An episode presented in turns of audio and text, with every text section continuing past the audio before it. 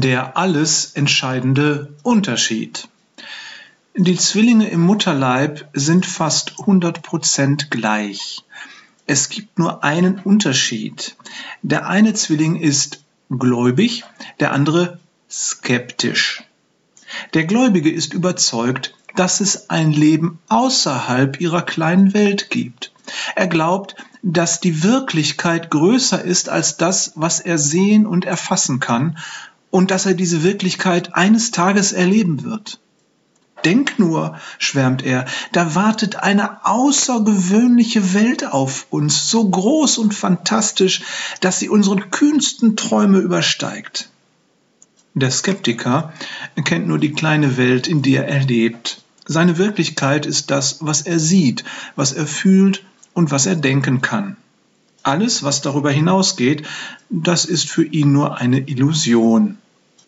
Denk doch mal nach, sagt er zu dem Gläubigen. Was soll das denn sein, was da auf uns wartet? Es gibt keine andere Realität als diese. Es gibt nur diesen einen warmen Ort, an dem wir leben. Danach kommt nichts mehr als der Tod. Komm doch zur Vernunft. Eines Tages ist es dann soweit. Die Wehen setzen ein und die Zwillinge spüren, dass nichts bleibt, wie es ist. Gewaltige Veränderungen stehen an. Das war's. Adieu, du schnöde Welt. Der Skeptiker spürt den gewaltigen Sog und die Kraft, die ihn nach unten zieht. Das ist der Tod. Mein Leben ist zu Ende. Wenn ich nachgebe, dann werde ich sterben. Mit aller Kraft stemmt er sich gegen das Unvermeidliche. Mit Schrecken sieht er, wie der Gläubige den Kräften nachgibt, wie er sich hingibt und tiefer rutscht und tiefer. Gib nicht auf, ruft unser Skeptiker verzweifelt. Er streckt sich und will seinen Zwilling halten, doch dieser lächelt nur und schüttelt seinen Kopf. Leb wohl, wir sehen uns wieder. Sekunden später ist er verschwunden.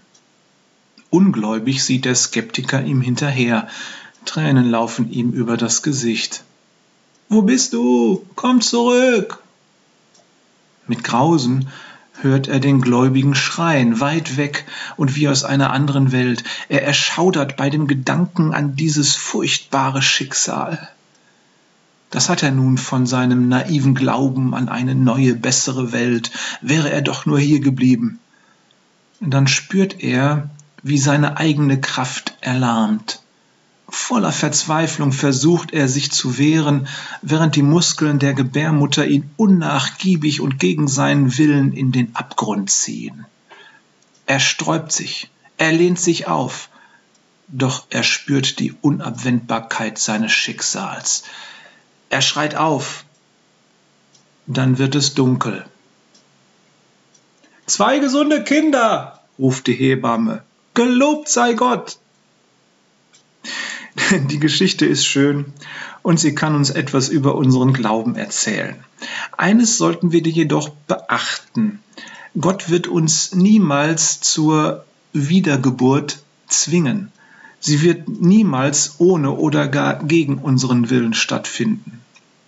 Ich sehe das so.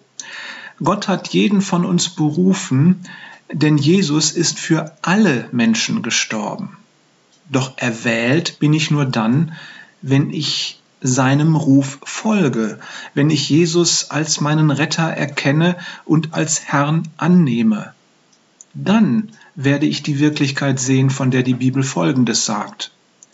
Kein Auge hat je gesehen, kein Ohr hat je gehört und kein Mensch konnte sich jemals auch nur vorstellen, was Gott für die bereithält, die ihn lieben. 1. Korinther 2, Vers 9. Liebe Grüße von Jörg, freut sich schon Peters und Thorsten, ja, ich auch, Wader.